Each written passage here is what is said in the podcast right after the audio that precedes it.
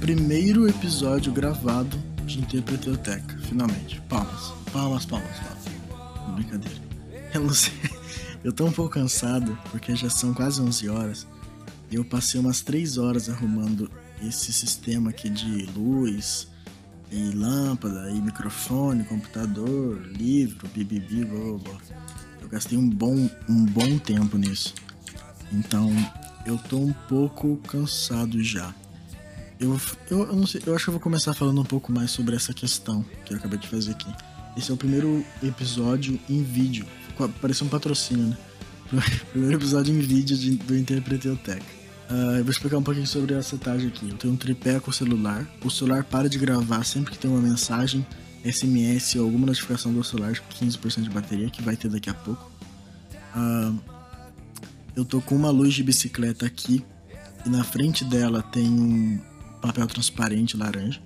Eu tenho uma luz de bicicleta lá atrás. Na frente dela tem um papel azul e ela para ficar alta desse jeito que ela tá, ela tá grudada em um cabo de vassoura. Aqui na minha frente eu tenho um computador aberto no Paint porque eu tô sem internet para conseguir conectar todas as coisas. E para fazer uma luz branca na minha cara. E aqui eu tô com meu microfone da Blue, Nano Yeti, e estou com um livro de hoje, que é esse meninão aqui, ó. É um, um baita de um calhamaço, eu tenho que dizer, tá? Talvez a qualidade do áudio não esteja tão boa, sabe por quê? Primeiro porque eu não vou editar tão bem esse áudio dessa vez. E segundo porque eu tô dando um pouco mais de atenção a essa questão do vídeo. Agora que a gente vai estar tá fazendo o podcast em vídeo, o trabalho vai ser muito maior. Eu tava falando sobre isso no último, no, último episódio, eu acho que eu comentei. Uh, eu quero diminuir o máximo o trabalho que eu tenho com cada episódio para conseguir fazer mais episódios. Mas eu tava com essa fagulha lá no fundo querendo fazer um episódio, fazer um episódio em vídeo. E aí eu decidi fazer hoje. Eu não sei por que eu quis fazer hoje, porque tipo assim, eu falei para mim mesmo, não, eu vou esperar o teu dinheiro para eu poder comprar, para comprar algumas lâmpadas e fazer uma iluminação legal e ter uma gravata também, porque eu, eu acho chique, sabe? Eu acho que é um, um bagulho não, não de competência, mas é um dá um tchan a mais, sabe? Eu acho interessante o bagulho da gravata.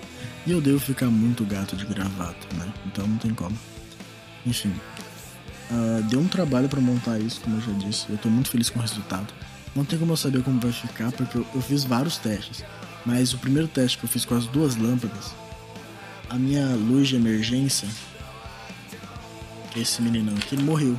Simplesmente morreu. Ele falou: Não, não vai mais funcionar não. não eu sentei, comecei a gravar e o bagulho parou. Eu fiquei muito chateado com isso. E aí eu tive que ir atrás de outra lanterna. E eu não tinha outra lanterna acabei conseguindo essa aqui com a minha, com a minha tia. Eu só tô contando isso pra, pra você ver o esforço que eu tô tendo pra fazer isso. Mas eu acho que o resultado final vai ficar no mínimo interessante. Beleza, eu vou prestar mais um pouco, um pouco mais de atenção no áudio agora, tá? Eu vou arrumar aqui o microfone e agora a gente vai começar a falar sobre essa obra do dia. Antes disso, eu vou divulgar o nosso e-mail. Caso você tenha alguma mensagem, sugestão, pergunta, indicação, qualquer coisa do tipo, você pode mandar para interpreteoteca.gmail.com. A gente não tem um site próprio, mas o Gmail já serve bastante.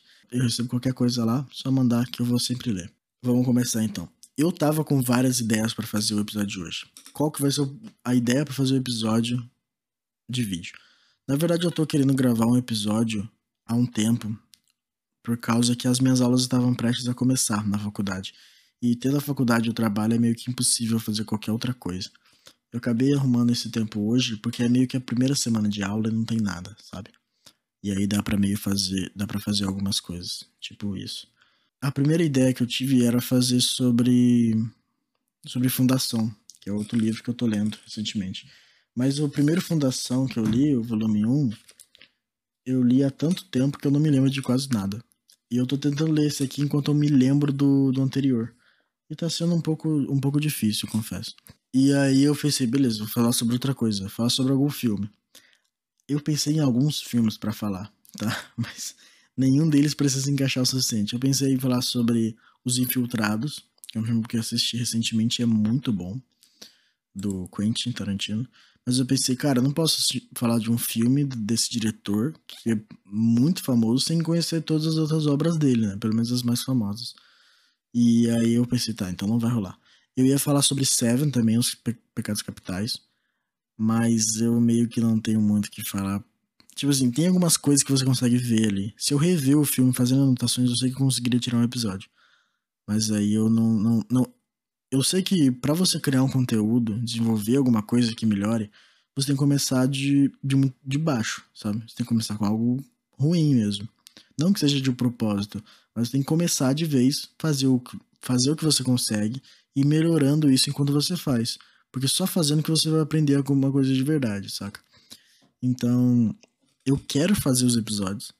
Eu tenho algumas coisas, mas eu fico meio tímido sobre isso. Porque só, a gente só tem dois episódios até agora. Então, cada episódio que eu coloco tem um peso muito grande. Tem um peso de um terço do podcast.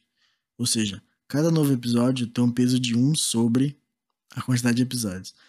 Então, quanto mais episódios a gente faz, menor o peso de cada episódio em cima da, da obra principal, né? E aí eu fico um pouco com o pé atrás de fazer episódios novos. Mas aí eu decidi, eu olhei pra minha estante, fica aqui do meu lado, não dá, não dá pra ver no vídeo, mas enfim. E eu vi esse meninão aqui.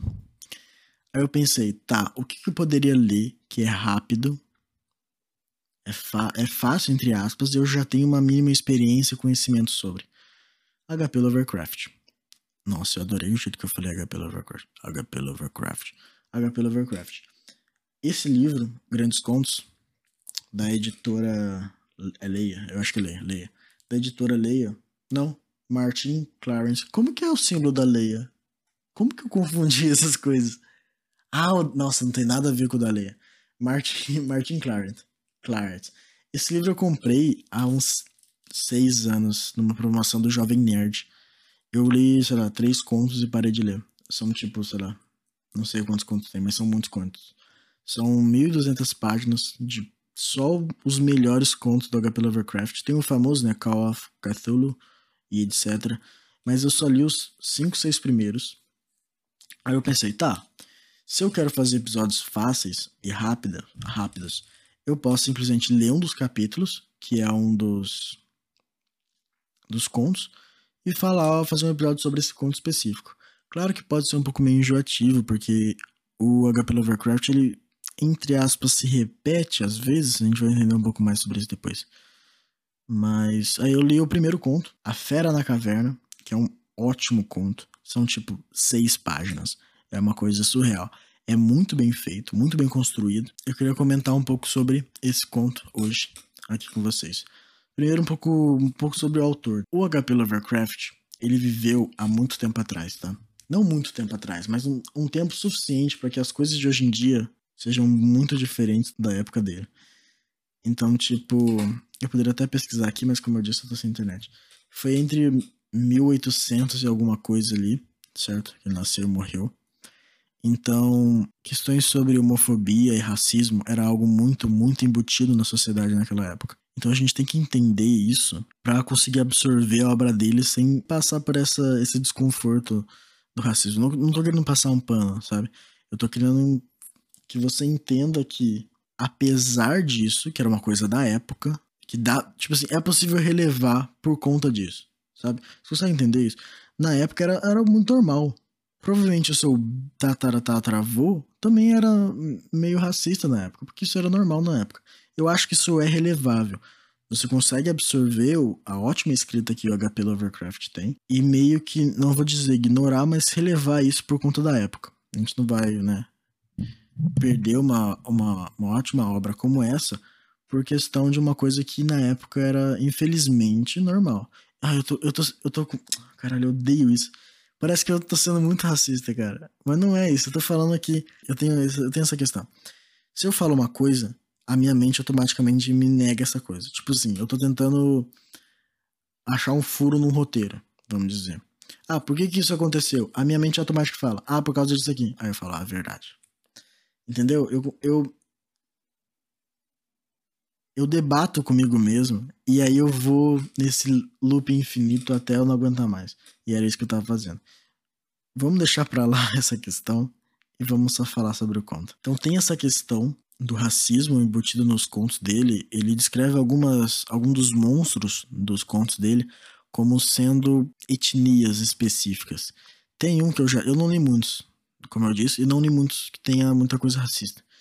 O que eu li que tinha mais coisa racista era com indígena, certo? E eu não lembro muito bem porque eu não prestei muita atenção nesse nesse conto específico. Outra questão interessante sobre os contos do HP Lovecraft é que boa parte deles, eu não vou dizer a maioria porque eu não consigo comprovar isso, mas boa parte deles eram transcrições dos sonhos que ele tinha. Ele tinha alguns pesadelos meio bizarros e ele transcrevia esses pesadelos em forma de conto. Até algumas publicações dele não foram publicações que ele fez, foram publicações que acharam nos diários dele, nos documentos dele e publicaram, porque era muito bem feito, tá ligado? Eu, começo a falar bonito, depois eu vou pra um tá ligado, sabe? Essa questão dos sonhos, ela traz algumas nuances que, quando eu comecei a ler HP Lovecraft, eu meio que já sabia dessa questão dos sonhos. Eu acho importante saber, porque isso dá uma, um contexto um pouco melhor, para você não ficar tão perdido. Mas, pelo fato de ser uma transcrição dos sonhos, alguns contos, eles partem de um princípio sem contexto. Eles meio que começam no meio da história, assim como muitos sonhos. No seu sonho não começa do, do começo você sempre começa no meio de alguma coisa. Até naquele filme Inception eles, eles falam um pouco sobre isso, né? Então você meio que se pergunta como a gente veio parar aqui, e aí o seu cérebro começa a achar umas desculpas, sabe? Ele começa preencher esses vazios da história. E o HP Lovecraft ele meio que vai fazendo isso. E essa questão de começar do nada, começar do meio, ele ao mesmo tempo ele aumenta o mistério, ele aumenta a sua atenção, né? Porque você não tá tendo aquela questão de introdução chata que tem em algumas obras e etc, que é meio clichê. Ele te joga numa coisa e você vai construindo a história meio que como se você tivesse no sonho dele, o cérebro dele estivesse explicando para ele essas lacunas que ele deixou de preencher no sonho, sabe? Entender essa, essa questão da transcrição do sonho que ele fazia, dos pesadelos dele, eu acho que faz você entender as obras um pouco melhor. Tanto o sentimento que elas trazem, né? O mistério, o terror, o horror, na verdade, quanto essa questão de preenchendo essas colunas, essas lacunas, perdão. O próprio conto que a gente vai falar hoje, o Fera na Caverna, ele começa dessa forma. Ele começa um cara descrevendo que ele se perdeu numa caverna, de alguma forma. Na verdade, começa ele descrevendo que ele tá. Ele provavelmente vai morrer. Começa assim. E aí ele vai falando por quê? Porque ele se perdeu nessa caverna ele tá numa caverna bizarra, muito escuro.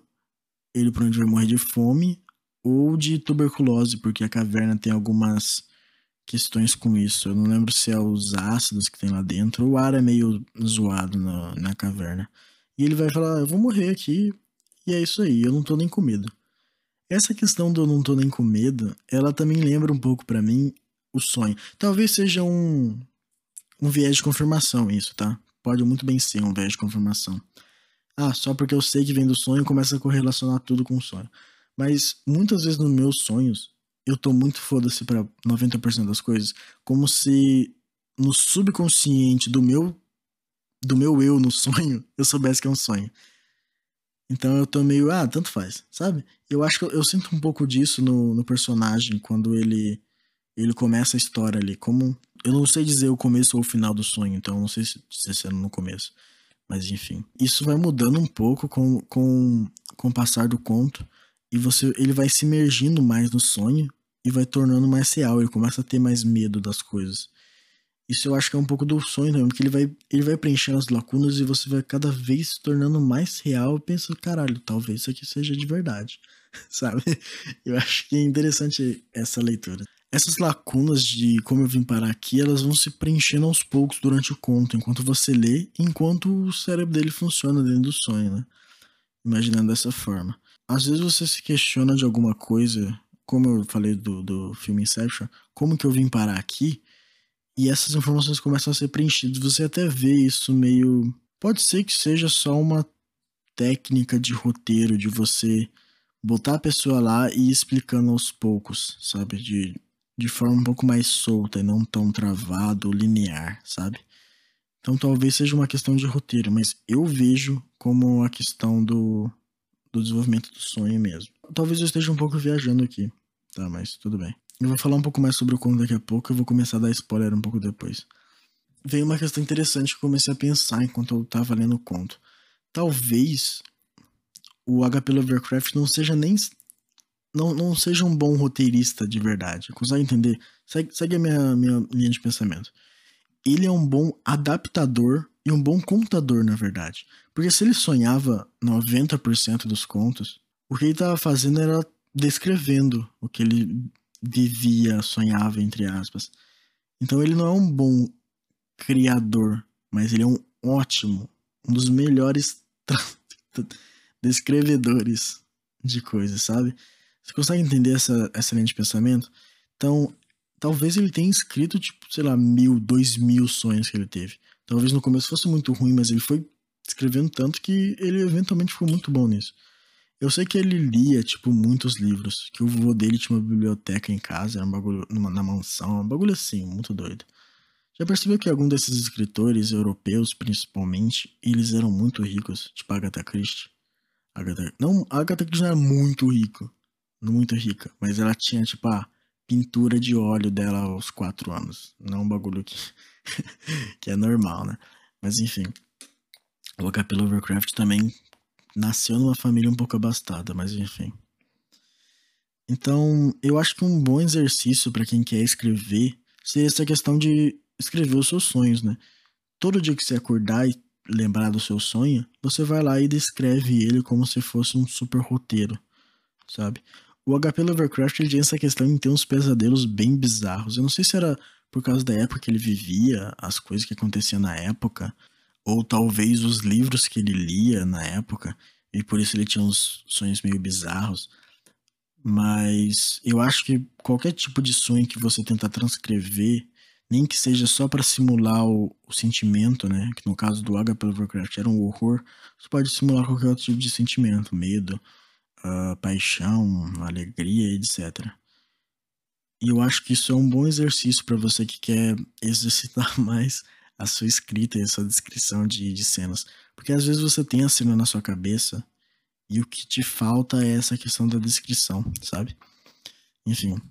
Outra coisa que aparece bastante no roteiro também é você deixar alguns pedacinhos de informações que parecem jogadas, tipo assim, de qualquer forma, mas no fundo elas são uma explicação pro final.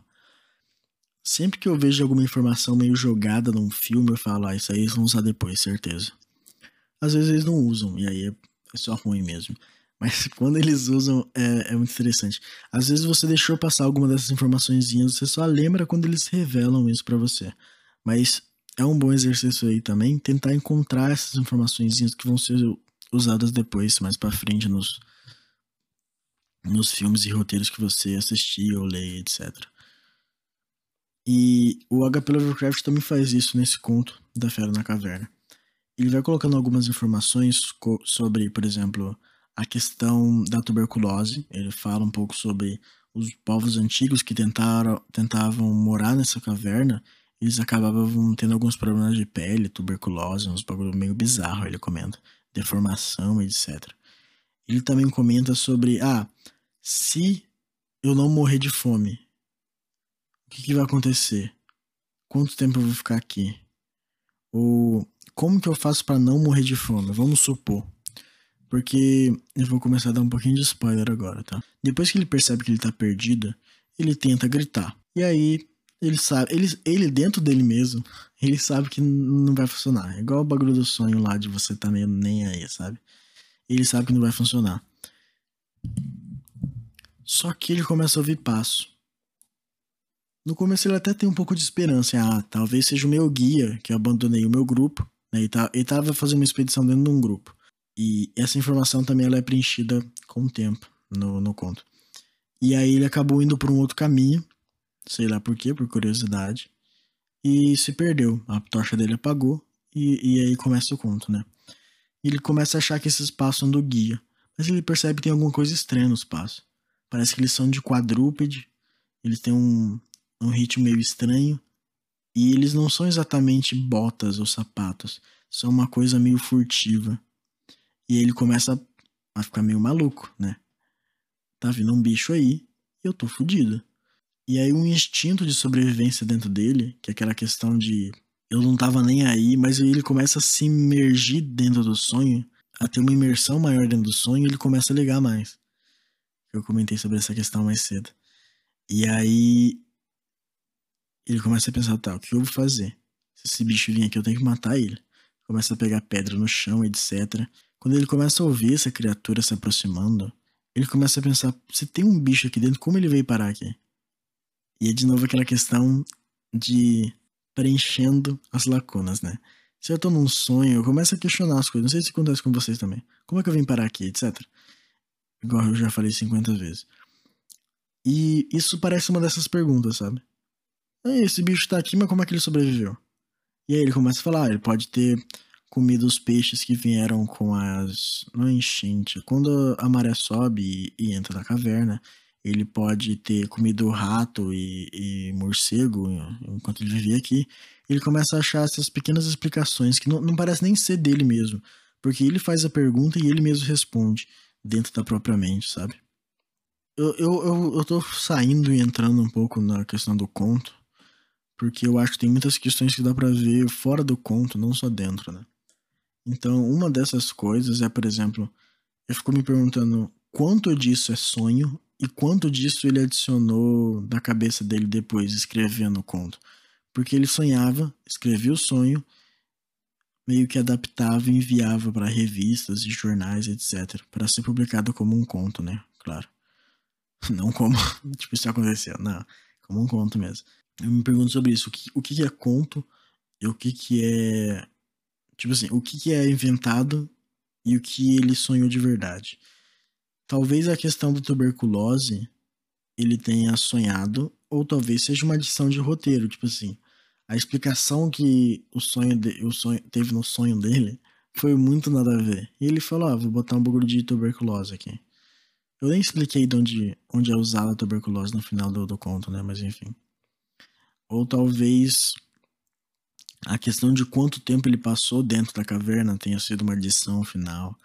Talvez até eu acho que o plot final não foi inventado por ele. Se você quiser pausar aqui e ler o conto, uh, não vai fazer tanta diferença as informações que eu te dei até aqui. Mas daqui em diante vai ser bastante spoiler sobre o final mesmo do conto, tá? Então se você quiser parar aqui, para aqui. A questão do pesadelo, quando um pesadelo é daqueles forte mesmo, ele tem um plot. Já reparou? Não, não que ele tenha um plot exatamente, mas ele tem uma carga de horror muito grande. Por isso que eu acho que algumas dessas adições são não são adições, sabe? Então, por exemplo, vou falar sobre o decorrer, decorrer do, do conto, certo? Eu vou dar um pouco mais de spoiler. Ele eventualmente ele acerta a criatura com uma pedrada. Ele continua ouvindo ela respirando. Ele sabe que ela ainda tá viva. Mas ele entra meio que num pânico e sai correndo para a direção de onde ele lembra que ele veio. E aí ele acha o guia dele. E ele chora e grita e alegra e não sei o que. E ele fala, pô, a gente tem que voltar lá. Ele falou que demorou quatro horas. O guia ficou quatro horas procurando por ele. Então, o conto ele meio que se passa ali em, sei lá, 20 minutos. Então talvez a gente pegou ele no. Talvez esses 20 minutos tenha passado em tempo diferente. Tem uma questão biológica mesmo que se você não tiver nenhuma informação de passagem de tempo, você não percebe o tempo passando, certo? Porque a nossa percepção de passagem de tempo, ela vem meio que de, vamos dizer, sensores, sei lá, ver o sol que está descendo, ver alguma coisa que está passando, nuvem, etc. Qualquer coisa que se mexe ou muda com o tempo faz a gente perceber o tempo de forma mais clara. Então, o fato de ele estar tá numa escuridão total é um bagulho muito, muito aterrorizante. Eu às vezes, não às vezes hoje em dia, mas às vezes quando eu era mais novo, eu fechava os olhos e tentava caminhar. Eu não dava cinco passos, porque é um bagulho muito aterrorizante. Porque você não sabe o que vai acontecer. Agora imagina estar numa caverna, que é provavelmente a coisa mais escura que você pode entrar, e se perder e ver a sua tocha apagando aos pouquinhos. Isso é a coisa mais aterrorizadora que existe, cara. Não é possível. Então, essa falta de sensores, principalmente da visão, é algo que influencia nessa questão de você não ver as horas passando. Por isso que dá a impressão que passou em 20 minutos, mas foram tipo 5, 6 horas, né? Sabe? Sabe, sei lá, quanto tempo durou a expedição, né? Até ele, o guia dele perceber que ele não tá mais lá e ir atrás dele, né? o jeito que o HP Lovecraft vai montando todo, todo o plot em si. Não, não um plot, mas como ele monta o suspense em volta do que tá acontecendo.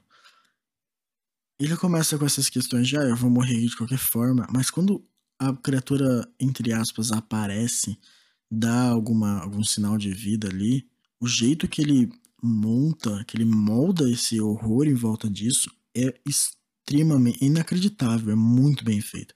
Eu acho que é uma das melhores coisas que eu já vi, assim, em questão de, de horror mesmo. Porque ele não entrega para você o que você quer, sabe? Ele fica num suspense. É, mas não um suspense chato, um suspense tipo, ah, vai logo, entrega aí o que eu quero. Deixa eu saber o que tá acontecendo logo. É um suspense que você vai sentindo aquele arrepio na espinha assim. Enquanto você lê e você quer ler mais rápido para você chegar no que é. E ele vai te dando isso aos pouquinhos. Ele não é aquele tipo de suspense que não fala nada e no final te dá o que, o que você quer. Ele vai montando isso. E aí quando ele começa a realizar, né? Porque tem uma questão de entrega, né? Você tem que montar algo e entregar, certo? Assim que roteiro funciona, boa parte. Então ele monta essa coisa e quando ele vai entregar, ele começa a entregar, entregar. Ele faz um suspense dentro da entrega do suspense. Entende isso? Eu acho que eu posso até abrir aqui alguma página e ler alguma coisa disso. Primeiro, a questão, ele começa a montar um suspense aqui sobre o que, que a criatura é. Porque se ele falasse, um leão começou a se aproximar, você já visualiza. O fato de você visualizar é algo que alivia o suspense. Não é tão, não é tão horroroso você saber o que tá vindo atrás de você. Agora, você não saber. Você não saber é outra história. Quando você não sabe o que tá vindo, é muito pior, porque você não tem como imaginar o que vai acontecer. E ele consegue fazer isso, montar o, o, essa questão. Ele monta esse suspense de forma muito bem feita, cara. E nem, ele, só, ele só vai te explicar o que, que a criatura é no final do, do conto. E isso é meio que o plot do conto em si, certo? Eu vou ler uma partezinha aqui. Em minha terrível vigilância, ocupei-me com essas hipóteses grotescas sobre as alterações que a vida na caverna pudesse ter causado na estrutura física da fera, recordando-me do aspecto horrível referido pela tradição local dos tuberculosos que morriam depois de uma longa permanência na caverna. Então, Tremi ao lembrar-me de que, mesmo que tivesse êxito e matasse meu antagonista, nunca veria sua forma, uma vez que minha tocha tinha muito se apagado e eu estava completamente desprovido de fósforos. Então, aqui ele começa a mostrar. Eu, quando eu começo a ler, eu começo a falar com uma voz mais legal. Aqui ele começa a mostrar que, tá, tá vindo um bicho. Eu quero matar o bicho. Mas mesmo se eu matar, eu nunca vou saber o que, que é. Então você fica mais curioso. Você nunca vai saber o que é, eu quero saber o que é. Aí você continua lendo. Vamos lá. Achava-me, agora, em um nível de tensão mental tremendo. Minha fantasia desordenada imaginou formas espantosas e horrendas na escuridão sinistra que me cercava, e elas pareciam realmente comprimir meu corpo. Cada vez mais perto, cada vez mais perto, os temíveis passos se aproximavam. Senti que eu precisava dar vazão a um grito pungente, mas, além de resoluto, o bastante para tentar algo semelhante, minha voz mal correspondia. Estava petrificado, preso ao chão. Duvidava mesmo que meu braço direito me permitisse atirar o projétil na coisa que se aproximava quando o momento crucial chegasse. Já o toque-toque constante dos passos estava ao alcance das minhas mãos. Já muito perto. Podia ouvir a respiração arfante do animal. Estava aterrorizado tanto como eu. Notei que devia ter vindo de uma distância considerável e estava igualmente fatigado. Subitamente, o feitiço se quebrou. A mão direita, guiada por minha audição sempre confiável, atirou a pedra afiada com toda a força para o lugar na escuridão de onde provinha a respiração e o som de passos. E, maravilhoso de contar, quase alcançou o alvo, pois ouvi a coisa pular para outro ponto mais além, onde pareceu deter-se. Tá vendo como. Primeiro que até agora ele não falou nada da criatura. Até aqui, ele comentou sobre os passos que ela dá. Às vezes ela dá passo de quatro, às vezes ela dá passo de dois. E aí você começa a é o macaco? O que, que, que pode ser, sabe? Você começa a se perguntar dessas coisas. E, cara, eu, eu não consigo nem descrever, cara, porque é muito bem feito, é, é muito bem escrito. Você viu como ele montou o terror do bicho se aproximando? Como ele vai descrevendo o sentimento dele e o, e o, o contexto ao mesmo tempo. Talvez eu esteja exagerando, tá? É bem possível que eu esteja exagerando. Mas não é normal você ver uma descrição assim, cara. Tá muito bem feito, sabe? Deixa eu ver outra coisa aqui o que eu anotei aqui dessa parte é interessante também como ele vai aos poucos te levando a o que é a criatura. Esse suspense, a procrastinação de trazer uma conclusão, é algo que monta o mistério e o suspense da história e da conclusão do próprio conto. Eu vou ler aqui uma parte do final, tá?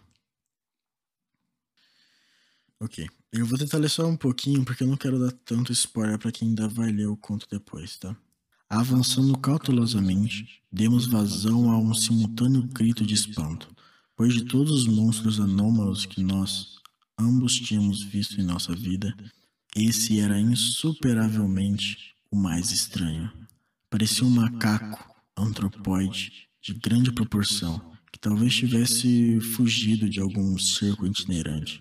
Pelo era branco como neve sem dúvida resultado da ação branquejante de uma longa existência nos limites escuros da caverna. Mas era também surpreendentemente ralo, na verdade muito escasso, salvo na cabeça, onde o tinha abundante e longo, de tal modo que caía sobre os ombros em notável profusão. O rosto estava fora de nossa visão, uma vez que a criatura caíra quase inteiramente de frente. Era muito singular a disposição dos membros, esclarecendo, portanto, a alternância que eu tinha notado em seu movimento, cujo avanço se fazia ora com os quatro, ora apenas com dois. Na ponta dos dedos das mãos e dos pés estendiam-se longas garras igual a unhas. As mãos e os pés não eram preenses, uma característica que atribui a longa permanência na caverna, que, como mencionei anteriormente, parecia evidente na brancura completamente estranha e quase sobrenatural, tão característica em toda a sua anatomia. Nada indicava que possuía cauda. A respiração estava já muito fraca, e o guia tinha apanhado sua arma, com a intenção evidente de pôr fim à sua vida, quando um som repentino lançado pela criatura motivou-lhe a abaixar a arma. O som era de uma natureza difícil de descrever. Não apresentava o traço normal de nenhuma espécie de símio conhecida e me perguntei se esse caráter antinatural não era o resultado de um silêncio completo e contínuo, quebrado pelas sensações produzidas mediante a presença da luz. Algo que a fera possivelmente não tinha presenciado desde a entrada na caverna. O som, que eu podia debilmente tentar classificar como um balbúcio de tonalidade profunda, prosseguia esmorecido. Por fim, um ímpeto rápido de energia apareceu percorrer o corpo da fera. As patas entraram em convulsão e os membros se contraíram. Com um arranco, o corpo revirou-se e o rosto voltou-se para nossa direção. Por um momento, fiquei tão tomado de horror mediante o que os olhos assim revelaram que não percebi nada mais. Eram negros aqueles olhos, profundos, preto azevite em pavoroso contraste com os cabelos de corpo branco como neve. Como os daqueles outros habitantes de cavernas, eram profundamente encurvados nas órbitas e totalmente destituídos de íris. Conforme olhei mais atentamente, vi que estavam acentuados em um rosto menos proeminente que o dos macacos comuns e substancialmente mais cabeludo. O nariz era totalmente diferente. Eu não vou contar o final, tá? Eu não... Eu não vou contar o final. Você vai ter que pegar e ler. Problema seu. Mas é interessante como ele. O conto tem seis páginas. Duas dessas seis páginas é ele contando que ele tá na caverna. Aí tem umas duas, três páginas de. Não duas, três, mas uma página mais ou menos. Dele contando sobre a criatura chegando e se aproximando dele. Para ele descrever e mostrar a criatura é um pouco mais de duas páginas, sabe?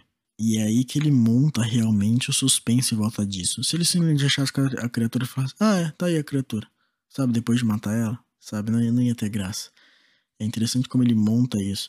Às vezes, quando você está escrevendo alguma coisa, você tem um pouco de ansiedade para concluir ela. Eu não sei porque, pelo menos eu tenho muito isso. Eu acho que é porque eu não escrevi o suficiente para ter uma paciência em entregar o, o, o final. Ou se eu tenho medo de esquecer alguma coisa do tipo. Não esquecer, mas sabe? Perder a graça. Não sei. Mas é interessante como ele builda isso muito bem. Outra coisa muito interessante de suspense e mistério, que provavelmente é uma das partes legais e que dá para trazer bastante aqui pro, pro podcast, provavelmente eu vou ler esse livro inteiro aqui com vocês, comentando sobre cada conto, até a gente começar a chegar nos contos de 100 páginas. Aí não, não tem tanta graça assim, porque fica complexo demais. Mas uma coisa interessante de mistérios e horrores dessa forma são os questionamentos extras que a obra deixa para você depois que ela acaba. Principalmente as que você sabe que não vai ter continuação. Essa conclu... Eu não diria que é a conclusão. A obra não poderia deixar a conclusão em si do plot nas suas mãos, certo? ela pode deixar alguns questionamentos, algumas lacunas que você deveria preencher com a sua interpretação, suas crenças e etc. Aqui ele tem algumas dessas, né? Eu não preciso nem falar quem a criatura, que é a criatura no final das contas, mas você provavelmente já, já sabe o que é, né? Mas enfim. Mas alguns questionamentos que ele deixa é como que a criatura foi parar lá? Há quanto tempo ela tá lá, sabe? Esse tipo de questionamento que ele vai deixando. Ou será que a criatura queria mesmo matar ele? essa é uma coisa que eu comecei a me perguntar durante. Eu tava, foi a segunda lida que eu dei nesse, nesse conto. Na primeira, para mim era claro que a criatura ia matar ele. Mas na segunda eu comecei a pensar: nenhum momento ela deu algum sinal de hostilidade. Foi simplesmente coisa da cabeça dele. E isso traz uma profundidade muito maior pro conto, que melhora muito a experiência no geral, sabe? É um ótimo conto, afinal de contas. Eu acho que tem algumas adaptações, tá? Não para cinema, provavelmente para teatro. Porque já que é um conto não audiovisual, né? Ele é um, ele é um conto basicamente apenas auditivo, de certa forma, se você for adaptar ele. Seria possível fazer um mini podcast desse conto, sabe? Enfim. Não desse conto, mas um episódio em específico, enfim. Eu tô começando a ficar bem sonolento e essa luz laranja na minha cara tá me atrapalhando. Caso você esteja se perguntando que luz laranja, você provavelmente está assistindo, está ouvindo isso em alguma plataforma de podcast. Eu tenho, eu criei o canal do YouTube da Interpretoteca para postar cortes e os episódios em si para quem prefere assistir no YouTube. E eu decidi fazer essa versão gravada aqui, que a gente está gravando agora. Eu não sei nem como é que a minha eliminação tá durando tanto, porque ela tá aqui, sei lá, 3 horas já. Algumas partes dos vídeos vão estar perdidos porque o celular para de gravar do nada, sem motivo algum. Tô tentando resolver isso ainda, então não garanto que, que vai estar funcionando. Eu já vi que ele parou de gravar umas três vezes. Não tem como eu verificar, né? Eu tenho que levantar e ir lá e ver, então isso é meio chato. Ah, mas é isso. Tô bem animado com esse novo formato. Fazer em vídeo vai ser bem legal. Principalmente quando eu tiver a minha gravata, para ficar muito, muito mais chique e confiante aqui. Eu acho que quando eu tô mais confiante, eu consigo falar coisas que fazem um pouco mais de sentido, sabe? Por isso mesmo que eu gravo geralmente sozinho em casa, porque eu acho que eu tenho. Eu me imponho mais, sabe? Na, na, na questão. O áudio desse episódio vai estar um pouco pior do que os outros, tá? Eu vou tentar fazer o possível ali pra arrumar, ou não, ou não vou fazer nada, eu não sei ainda. Eu vou postar um making off também desse, desse cenário aqui que eu fiz. Apenas algumas gravações que eu fiz enquanto eu montava, testava, etc. E é isso. HP Lovecraft é um ótimo autor. Infelizmente, ela tem essa questão, essas questões da época que, que hoje em dia são muito mal vistas e com razão.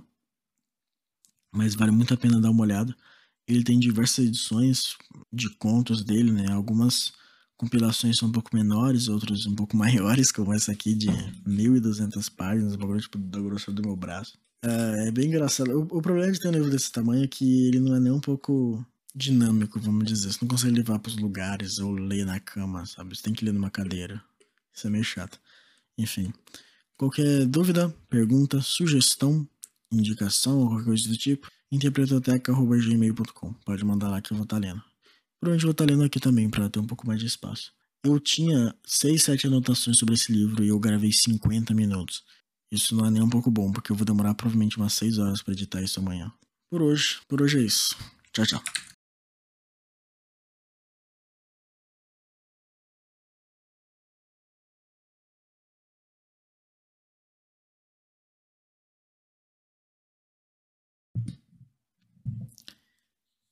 Avança. Que susto, caralho. Eu tô.